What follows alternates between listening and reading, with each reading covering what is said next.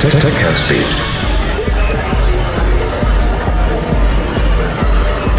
By DJ Flarix.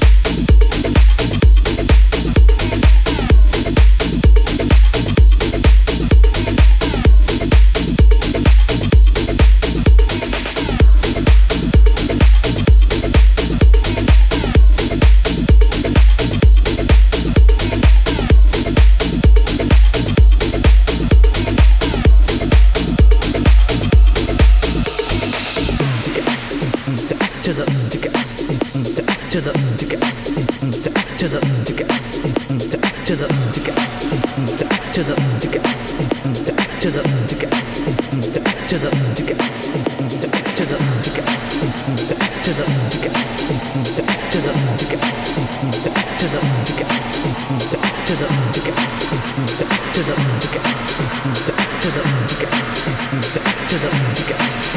the